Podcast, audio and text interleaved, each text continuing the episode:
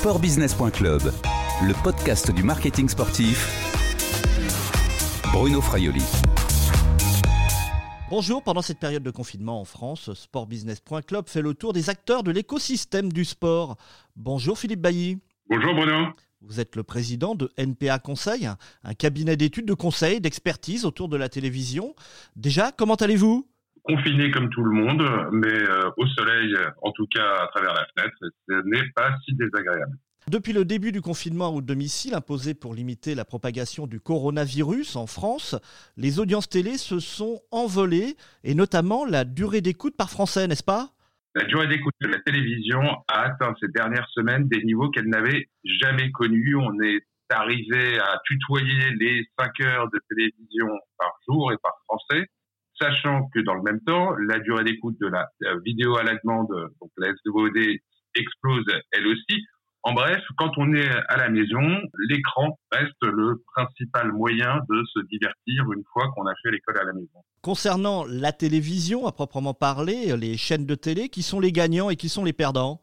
On constate aujourd'hui une forme de fragmentation des audiences encore plus forte peut-être qu'elle n'est d'habitude et qui est liée aussi à ce que les chaînes n'ont pas leur programmation normale. Des grands divertissements qui font la différence au bénéfice des euh, TF1, M6, des chaînes historiques, aujourd'hui sont soit à l'arrêt, soit tournés dans des conditions euh, très particulières. À l'inverse, on voit extrêmement de titres de catalogue, que ce soit des séries ou des films. Et sur ce terrain-là, les euh, chaînes de la TNT sont aussi euh, disantes ou, ou, en tout cas au même niveau que euh, les historiques. Donc ça fragmente, c'est le premier point. Le deuxième aspect, évidemment, c'est euh, l'augmentation du niveau d'écoute des chaînes d'infos, puisque tout le monde est soucieux de savoir et de connaître l'évolution du virus et puis surtout la date à laquelle on peut espérer en. Ça, notre président nous l'a annoncé euh, hier soir. Ça devrait être le, le 11 mai. Plus généralement, dans ce contexte, comment se comportent les chaînes de sport, Philippe Bailly? Les chaînes de sport euh, euh, connaissent une situation encore plus difficile que les autres chaînes.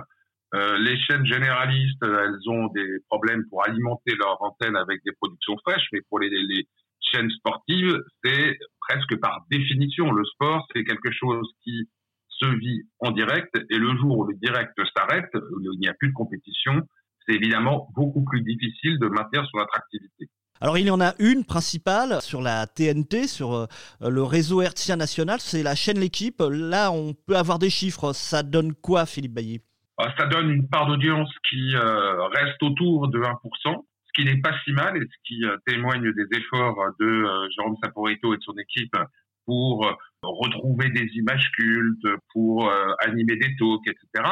C'est donc euh, pas si mal, mais c'est très en deçà de ce qu'étaient les audiences de l'équipe ces derniers mois. Et pour les autres chaînes de sport, Bein Sport, Eurosport, RMC Sport, on a des, des chiffres déjà?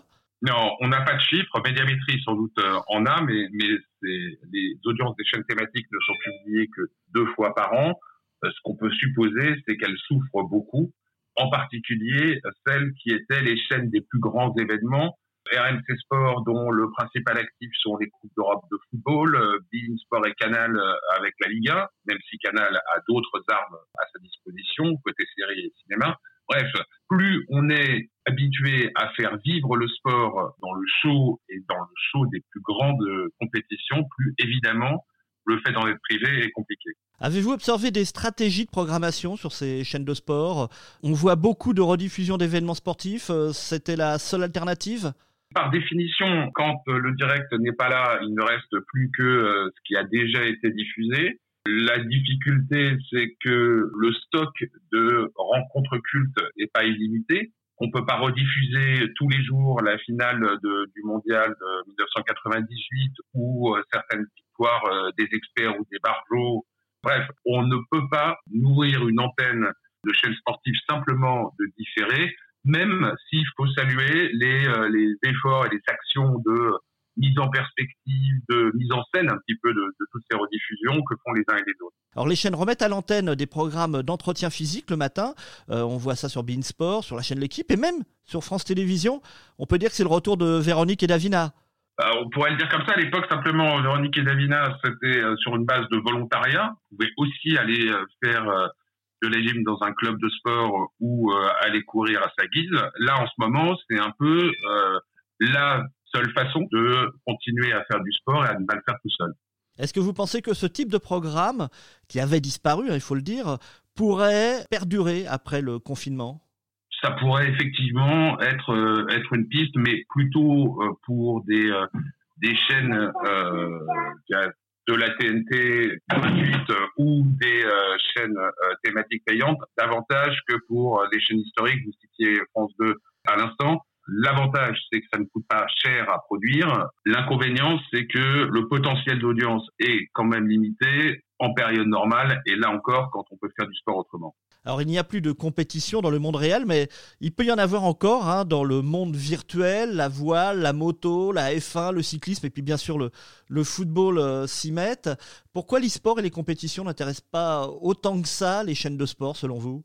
Parce que le potentiel d'audience de ces compétitions, là aussi, il est, euh, il est limité. Certaines chaînes de sport, mais même euh, Canal à un moment, C8 à un autre, enfin, ont diffusé du e-sport et puis elles ont arrêté de le faire parce que la population de ceux que ça intéressait restait très limitée. Et encore une fois, les bonnes audiences qui peuvent être réalisées actuellement, ça serait euh, dangereux de tirer la ligne et d'imaginer qu'elles peuvent forcément durer demain dans un contexte où on serait revenu à la normale et où on aurait à nouveau le choix entre regarder un match de foot virtuel ou euh, regarder de vrais joueurs sur le terrain. Philippe Bailly, on va tenter de se projeter sur l'après-confinement. La, reprise des compétitions pourrait se faire progressivement euh, à partir de, juin. Au niveau de la télé, au niveau de l'audience, que peut-on prévoir selon vous? Est-ce qu'il pourrait toujours y avoir une durée d'écoute générale très élevée? On peut imaginer, d'autant plus que le, confinement va être euh, levé progressivement, que euh, la télévision va tenir, l'audience de la télévision va tenir. S'agissant du sport, deux inconnus. Le premier, c'est que les compétitions, si elles reprennent à huis clos, le foot à huis clos ou le rugby à huis clos, c'est toujours, euh, c'est vraiment un exercice différent de, de quand le, le, public est présent dans, le stade. Donc finalement, est-ce qu'il y aura un tel appétit pour ces compétitions, un tel manque que même dans des euh, conditions de diffusion très particulières, le public sera quand même au, rendez-vous? Et puis l'autre inconnu, c'est euh, la forme dans laquelle ces compétitions vont reprendre. Et par exemple, pour la Ligue des Champions qui en était au quart de finale, est-ce que l'UEFA maintiendra la même formule avec euh, des tours progressifs ou préférera concentrer sur une semaine en faisant un tournoi finalement avec les huit équipes encore euh, encore qualifiées? Ça, c'est euh, un élément sur lequel on devrait avoir des infos dans les prochaines semaines. Est-ce que vous pensez que les chaînes de sport vont être sauvées par la, reprise des compétitions? Puis, de manière euh, plus globale, il y a une nouvelle chaîne qui doit arriver cet été, c'est Mediapro. C'est pas forcément le meilleur contexte hein, pour lancer une chaîne. Cet été, on, devrait quand même être à peu près sorti euh, euh, du virus. ce qui est sûr, c'est qu'aujourd'hui, pour Mediapro, organiser la préparation de sa chaîne, recruter des équipes, préparer des studios, c'est évidemment pas le plus facile.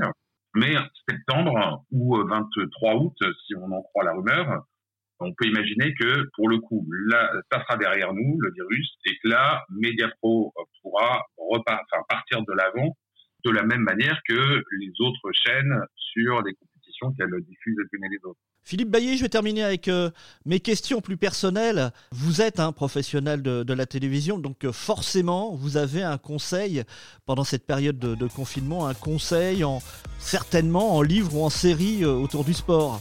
J'ai deux, deux films, l'un plutôt pour moi, l'autre plutôt avec mes enfants. Celui pour moi, c'est Les chariots de feu, qui reste un film mythique à mon, à mon sens. Et avec les enfants, c'est Rasta Rocket, parce que c'est quand même une des illustrations les plus drôles qui a été donnée euh, des Jeux Olympiques. Merci Philippe Bailly, prenez soin de vous. Merci, bonne journée Bruno. Je rappelle que vous êtes le président du cabinet NPA Conseil. Cette interview a été enregistrée mardi 14 avril 2020. Au revoir et à bientôt sur le podcast de sportbusiness.club.